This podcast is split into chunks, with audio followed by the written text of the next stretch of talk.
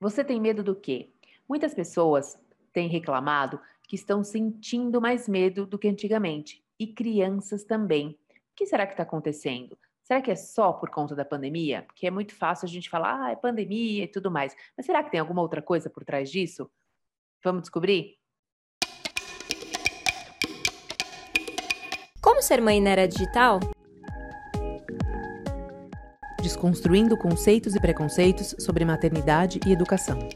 Com Bárbara Catarina, psicóloga infantil e familiar.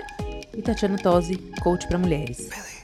Recado rápido antes de começar o episódio. Considere ser um apoiador da Escola da Mãe Moderna.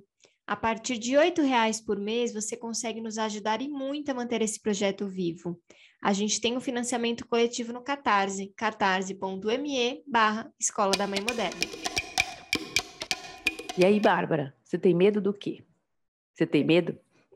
Oxi, muitos medos. Na verdade, eu acho que é um tema muito interessante, Tati, porque a gente precisa normalizar sentir medo, né? Sentir medo é tão natural, todo mundo sente o tempo todo. É uma, é uma emoção, na verdade, básica, né? Alegria, tristeza, medo, raiva. O medo, ele é protetivo. É, pessoas que não sentem medo são pessoas, na verdade, é muito difícil não ter. Existem algumas patologias de pessoas que não sentem medo, mas é uma patologia, porque medo protege. É, pessoas que não sentem medo são perigosas para si mesmas e são perigosas para a sociedade, porque fazem o que pensam, né? Dirigem sem cautela, fazem qualquer coisa, é, se machucam, machucam o outro. O medo faz com que a gente aprenda os limites. Então, a gente precisa primeiro entender que é comum. Então, medo a gente sente o tempo todo, em várias situações. A grande questão é que a gente vai alterando as formas de sentir medo.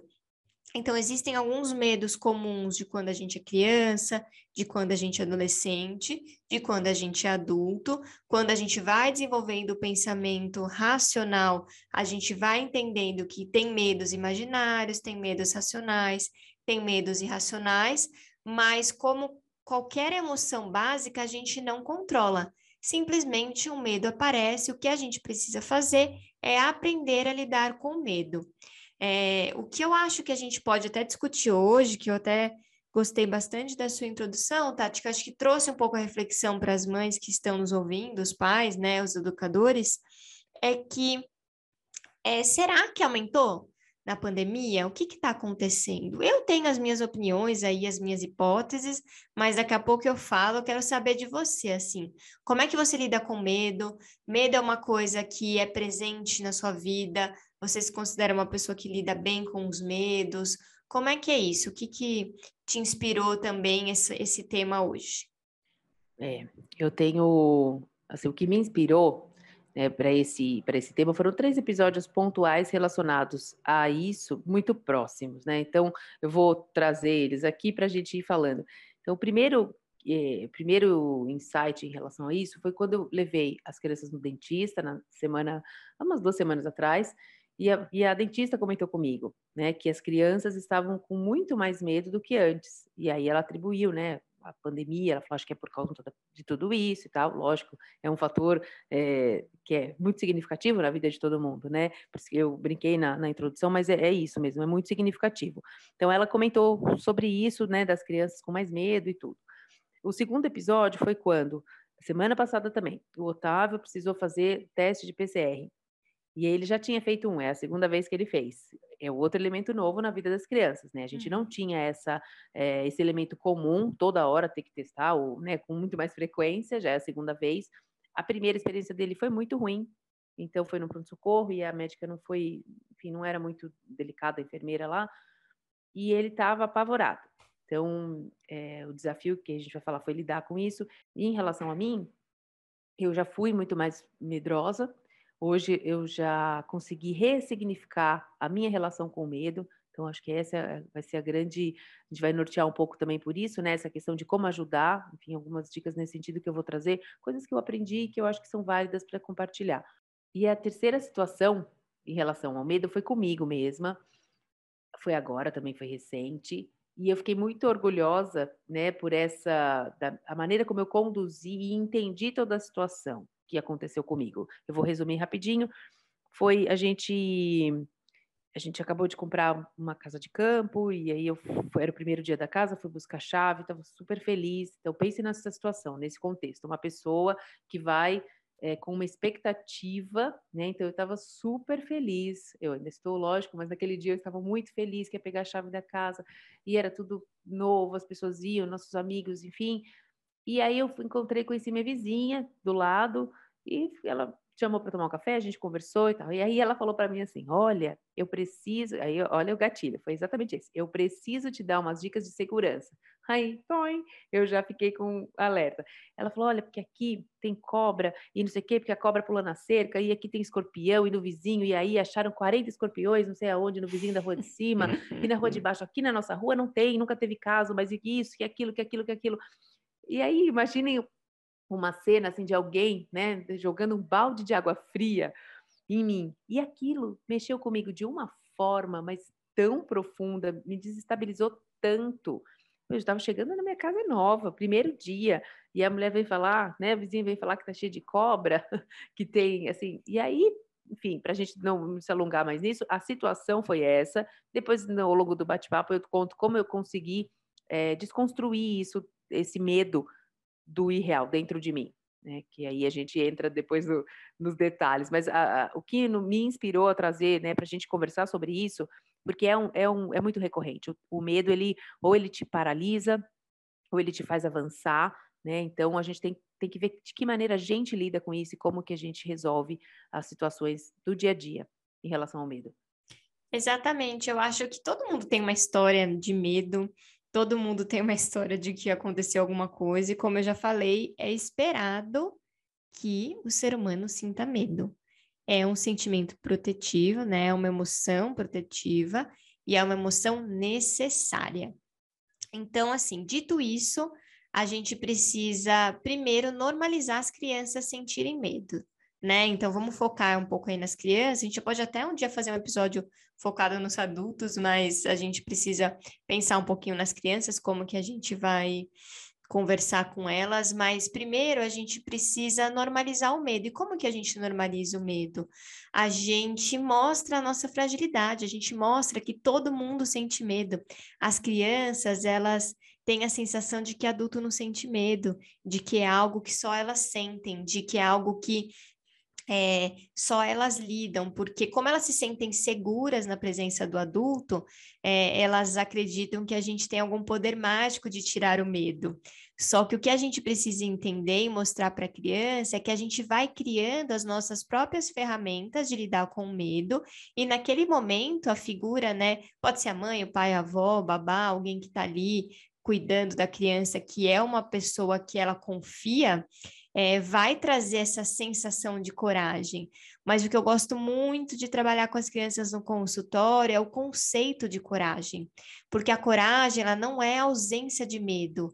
A coragem é a gente fazer as coisas apesar do medo, com o medo. Porque toda vez que a gente diz para a criança ser corajosa e ela tem um conceito de coragem errado, que é não poder sentir medo, então, é, não, filha, tem que ser corajoso, não, filha, você tem que ser corajosa, é, a gente, às vezes, mostra para a criança que a gente quer que ela deixe de ter medo, mas não é isso, a gente vai dizer para ela, não, a gente vai pegar o medo e a gente vai enfrentar. E dizer para ela que quanto mais a gente vai aprendendo a lidar com o nosso medo, mais a gente consegue lidar com essas situações desafiadoras. E a gente precisa mostrar para a criança o quanto ela é capaz de lidar com aquilo que é difícil. Então, assim, mostrar para a criança que a coragem está dentro dela, que a gente está ali para dar aquele suporte, aquela ajuda, mas a coragem está dentro dela. E é um exercício que é de autoconhecimento, é um exercício de é, fortalecimento emocional. Cada vez que a criança vê que ela conseguiu fazer algo difícil por ela mesma. Então, a gente não tem que ensinar as crianças a não sentirem medo, mas aprenderem a lidar. E para isso a gente precisa se mostrar frágil e vulnerável. Quanto mais a gente mostra para a criança que a gente não tem medo de nada, ou que a gente é super corajoso o tempo todo, é, menos a criança vai se sentir capaz de fazer aquilo. Então, claro que a gente não tem que apavorar a criança com medos de mundo adulto, mas a gente precisa mostrar essa vulnerabilidade e mostrar que o medo faz parte e o medo é importante. O medo faz com que a gente também saiba é, lidar com situações difíceis. Então, uma criança, é, um bebê, por exemplo, de um aninho ali, um ano e pouco que está começando a andar, ele tem medo. Por que ele tem medo? Porque é, ele fica inseguro, ele está dando os primeiros passos. Ao mesmo tempo, ele não tem muita noção de limite, então ele acaba se jogando, acaba fazendo situações, e aí, com o tempo, os medos eles vão mudando, eles vão aprendendo que é mais difícil. Então, aí, descer um escorrego, quando é muito pequeno, eles ficam com medo.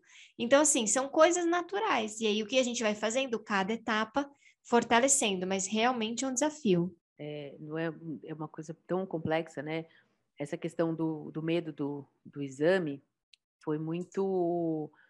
Ele começou a chorar quando eu. Primeiro, assim, é, eu acho que a gente. Uma dica que a gente tem que trazer, que é importante, né? Lembrar os pais, diante de uma situação que você já sabe que a criança vai ter medo, não tentar é, transformar aquele momento em lúdico, né? Assim, uhum. no sentido de, tipo, ele ia fazer um exame. Então, eu contei para ele, falei, olha, nós vamos agora no laboratório para você fazer o exame igual aquele que você fez. Aí ele já começou a chorar, já né, sentiu que ele não queria e tal.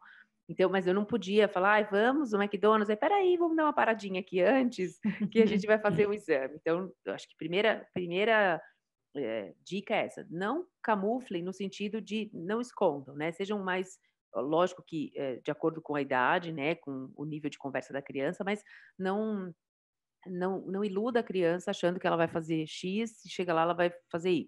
Então, isso eu já acho, né, a primeira coisa para para que a criança se sinta confiante, ela realmente entenda que ela vai passar por uma situação desafiadora. É fato, assim como todos nós passamos na vida e ponto.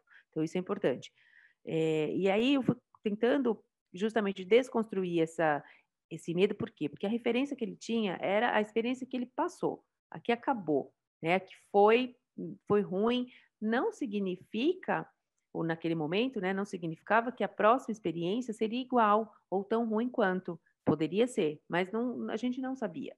Eu tentei mostrar para ele, é, explicando justamente que naquele momento, primeiro assim, trazendo ele para o momento presente. Falou, olha, agora, né, a gente estava tá, preparando para ir arrumando, escovando dente, eu falei, agora, você está sentindo alguma coisa? Ah, não, agora não. Então tá. Então, pensa o seguinte: agora tá tudo bem, você vai, a gente vai para o laboratório. Você não sabe se vai ser da mesma forma, a gente vai num outro lugar, é uma outra pessoa. Se você ficar com medo do que vai acontecer, você já está sentindo algo por que não é real, que ainda não aconteceu. Você não sabe ainda se vai ter, se vai sentir ou se não vai sentir.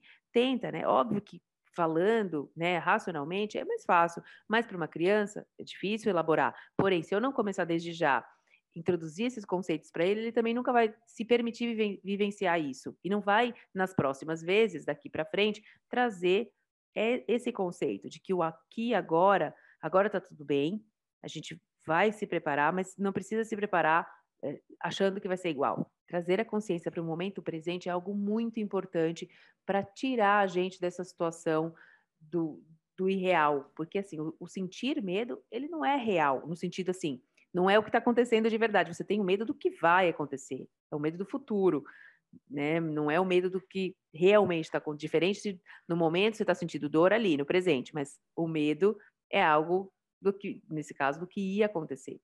Então foi uma forma de trazer ele e, e de fato ali a gente foi no laboratório, e foi diferente, foi mais tranquilo, foi num outro lugar, tudo. E aí eu usei isso como exemplo para ele. Você está vendo? Foi ruim? Foi. Lógico, a gente sabia que ia ser ruim, mas não foi como você imaginava que seria. Então, foi tentar trazer essa, esse conceito para começar a introduzir né, na, na vidinha dele. Muito legal esse ponto que você trouxe, Tati, porque como eu estava falando, as crianças elas têm a gente como ponto de confiança e referência. E quando a gente engana, quando a gente mente, quando a gente camufla, é, a gente vai perdendo esse ponto de confiança e a criança, ao invés de ir é, se encorajando, ela vai ficando cada vez mais com medo e você vai perdendo uma credibilidade ali de poder ajudá-la naquela situação. Você deixa de ser o ponto de apoio e ela não está pronta para ser o próprio ponto de apoio. Porque é diferente quando a gente já é um adulto e a gente consegue, né, aos poucos, ser o nosso próprio ponto de apoio. Mas uma criança não consegue sozinha. Então você tem que ser esse ponto de apoio e para isso você precisa ser honesto. Então, mentir é o pior caminho. Então, quando vai tomar vacina, vai doer? Vai doer só um pouquinho, mas depois vai passar, é muito rápido. A gente não pode enganar a criança, a gente tem que ser honesto e assim, mas eu vou estar com você, a gente vai passar por isso juntos, isso vai ter que acontecer. E assim, acolher, não, não quero fazer, eu entendo que você não quer. Às vezes a gente tem que fazer coisas que a gente não gosta, mamãe entende, papai entende, mas vamos lá, a gente vai conseguir, você vai conseguir, eu tenho certeza que você consegue. E é isso, é a gente poder trabalhar com honestidade. Não tem outra forma, a gente precisa ali ir lidando com essas situações. Eu acho que isso é muito importante o ponto que você trouxe, Tati. É, e uma outra situação que eu queria colocar aqui para a gente conversar também, sobre a questão de encorajar, né? Como encorajar a criança a fazer alguma coisa. Então, também vou trazer um outro exemplo real. A gente foi num parque aquático e aí tinha um tobogã bem grande, queria subir. Tá? Então subimos nós, é, com ele que ele queria, e meu sobrinho na frente. Chegou lá, os dois amarelaram. Ah, não quiseram, estavam com medo e tal. E aí a condução dos, da, das situações foi, foi bem diferente. Assim, a minha e, no caso, minha cunhada, meu cunhado. Então, assim, a maneira de encorajar, né? Que aí eu, isso me fez pensar muito e questionar se eu estava, que eu já tenho essa questão de deixar muito livre, assim, quer, quer, não quer, não quer, né? E eles já não, eles já eles sabiam que ia ser legal para os dois, que eles de fato os dois se divertiram, porque o fechamento foi isso, os dois foram, mas o meu sobrinho foi mais rápido, porque ele foi um pouco mais pressionado, né? Assim, uhum. tipo, vai, você vai conseguir, você vai gostar e não sei o que e tal, que eles têm esse perfil de encorajar nesse sentido, encorajar, falar, ó, jogando fogo, vai, vai, vai, vai, vai que você vai gostar, eu sei que vai dar tudo certo e hum, sem mimimi, vamos que você vai gostar. E ele tem esse perfil de, talvez, de aceitar isso, de conviver com, esse, com essa criação. Então, ele tem medo, mas é isso, vai com medo, mas vai, porque senão, para testar. Que eu acho que faz um pouco é, da personalidade e da criação. E, no meu caso, como eu sou mais mole, vamos dizer assim, eu deixo muito, uh, ele, eu deixei, por exemplo, à vontade. Você está com medo?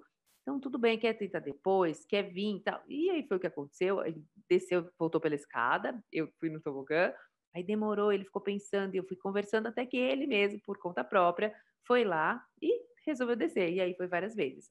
E isso mostrou claramente que, assim, que eu me cobrei sobre a minha postura. Falei, será que eu deveria ter sido mais, é, mais incisiva? Não, vai, vai, sabe? Assim, aquela coisa de empurrar mesmo, se joga, joga o filho para a vida, tipo, joga o passarinho de cima da árvore para ele aprender a voar, ou não, espera o tempo da asa dele ficar, é, o tempo que ele acha e se sente confiante na própria asa para voar. Eu sou desse time. Mas eu acho que cada um, e porque aí é livre de julgamento, né? Aqui a questão, cada um tem o seu posicionamento. Mas para aquelas mães que também às vezes se cobram por, ou como eu, né? Ah, fui mole demais, né? Sou, ouço demais, deixo demais. Acho que tudo tem seu tempo. Eu acho que as pessoas têm, eu acredito, né? O meu posicionamento é esse, que as pessoas, uh, a gente tem que estar ali à disposição para ajudar no que for preciso, mas tem que uh, mostrar realmente, a pessoa tem que sentir um pouco isso, esse, esse momento, esse preparo. E assim na vida, né, para os próximos uh, desafios aí que, que eles venham enfrentar. É, eu acho que é um ponto legal que você trouxe também, Tati, porque não tem certo e errado, né? Eu acho que a gente precisa ter essa sensibilidade. Eu só acho que a gente só tem que tomar cuidado com é, o limite, né, do outro, é isso, acho que a gente tem que encorajar, acho que isso é legal, importante, cada pai, cada mãe vai ver o seu ritmo, cada pai, cada mãe sabe até onde a criança aguenta uma pressãozinha, não, vou fazer um pouquinho porque eu sei que vai funcionar, mas tomar cuidado com o excesso, tá? É, é, às vezes colocar a criança numa situação muito desafiadora, que ela não dá conta, a chance de traumatizar é muito maior. Então a gente tem que tomar cuidado um pouco com isso, porque é, cada um sabe aonde o calo aperta. Então, se a criança está claramente apavorada, gritando, não está conseguindo, não pega ele taca no, no, no escorrega lá, não vai ser, porque não vai ser divertido, porque ela está apavorada. Então, assim, ela precisa estar tá um pouco mais encorajada. Então, a gente tem que só testar o limite. É, não é nunca incentivado, tipo, ai, não, não tô com medo, ah, então melhor ir embora mesmo, do tipo, incentivando o desistir, que isso não é legal, ah, é melhor mesmo, né? Deixa para lá, então se você não quer, porque isso também você invalida a criança, é, mas também dizer a criança está apavorada, você não vai sim, porque você vai conseguir, vai, vai, empurra e tchau, também não. Então a gente tem que ter esse limite, eu acho que isso é legal, de vocês saberem como cada criança funciona, encorajar, tomar cuidado com os excessos e com a falta. A gente fala muito disso aqui na escola da mãe moderna, né, Tati? Que nenhum extremo é bom. Nem você ficar totalmente passivo, nem muito agressivo. A gente precisa estar no meio do caminho. E como estar no meio do caminho? No dia a dia, experimentando. É, e não tem como dizer, ah, não, mas não vou me sentir culpada, não vou me sentir preocupada, vai. Mas você seguindo um pouquinho a sua sensibilidade, a forma como você lida, isso já ajuda bastante. Antes de encerrar, eu queria só trazer um panorama rapidinho geral de quais são os medos comuns é, por idade, porque eu acho que isso também ajuda vocês a entenderem que é, o que está dentro do esperado, né, porque o seu filho está apresentando, e o que está fora. Isso ajuda também vocês a, a perceberem. Então, eu vou passar aqui direitinho de 0 até 18 anos, rapidamente, separando aí por grupinhos coisas que são comuns que eu observo. Então, por exemplo, eu como psicóloga infantil, é, eu olho a idade da criança, vejo se o medo está dentro do esperado, se está, sigo fortalecendo, e se está na etapa anterior, é, eu fortaleço para que a criança vá para a etapa seguinte, para que ela consiga ir, né? Isso eu também oriento os pais.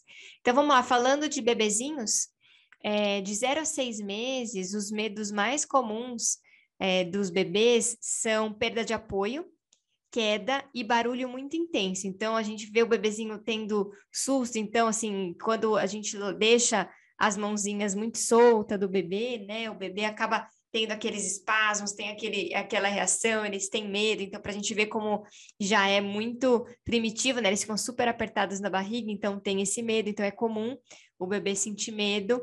É, mais ou menos de 7 a 12 meses, o bebê começa a estranhar pessoas que ele não conhece começa a chorar quando a mãe, o pai, né, as figuras mais fortes, elas saem do campo de vista, então eles ficam muito apegados, isso é muito comum, então, eles têm medo de ficar sozinho, têm medo de pessoa estranha.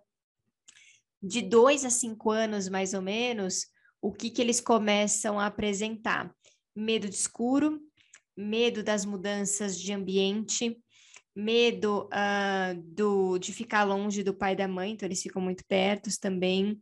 Eles começam a ter medo de objeto grande, tipo máscara, animal.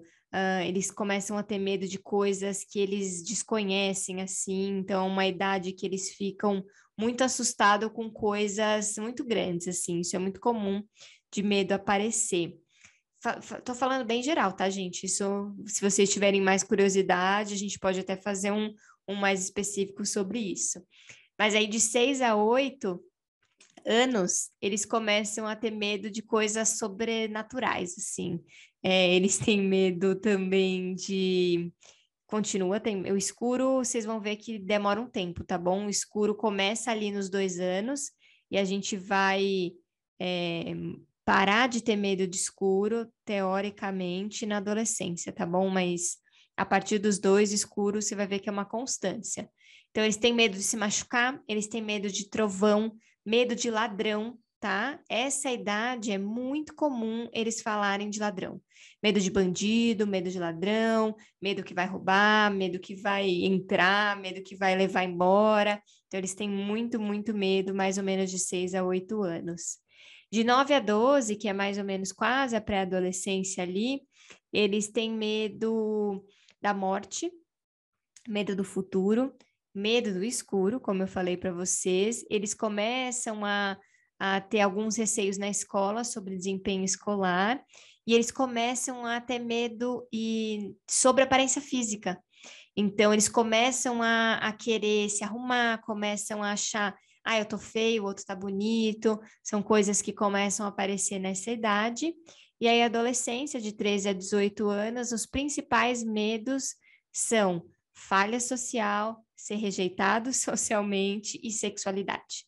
Então, são os medos mais comuns que aparecem nessa faixa etária. Então, é legal a gente saber o que é normal, o que é esperado, para que a gente não se desespere, tá bom? Acho que isso dando uma geral. Você sabia basicamente desses medos, Tati? Não, achei ótimo, fiquei ouvindo aqui, prestando atenção e, e enquadrando. Aí só percebi que essa questão da, do medo de ficar feio e tudo é muito também da vaidade, né? Eu vejo o Otávio se arrumando para ir para a escola, tudo ele uhum. quer, lógico, acho que não tem esse, mas tem essa, essa, esse olhar crítico, né? Tô bonito, não tô bonito, meu cabelo tá bonito, não tá bonito.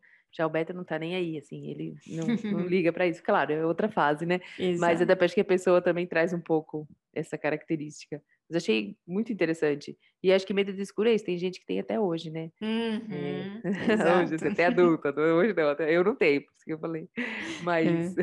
pelo contrário, eu gosto de dormir escuro, tudo escuro mas é, é, são coisas que às vezes na infância, né, são tem um, algo que desencadeia aí e que pode persistir na vida adulta, né, depois. Então é muito sério a, a, ensinar, como a gente falou, a criança a lidar, né, com o medo de forma natural, acolher o medo, né, e não, ah, isso não é nada, não desvalorizar o sentimento da criança, porque isso só invalida toda uma percepção que é além daquilo que ela controla, realmente, como a gente falou, então, ficar bem, observar bem isso, né? Não minimizar, tipo, ah, isso não é nada, que bobagem.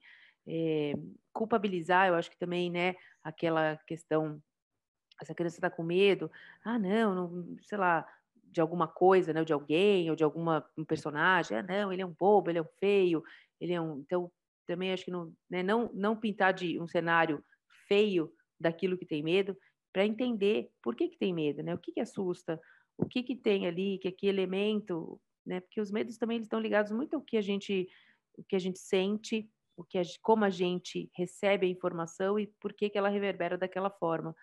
Né?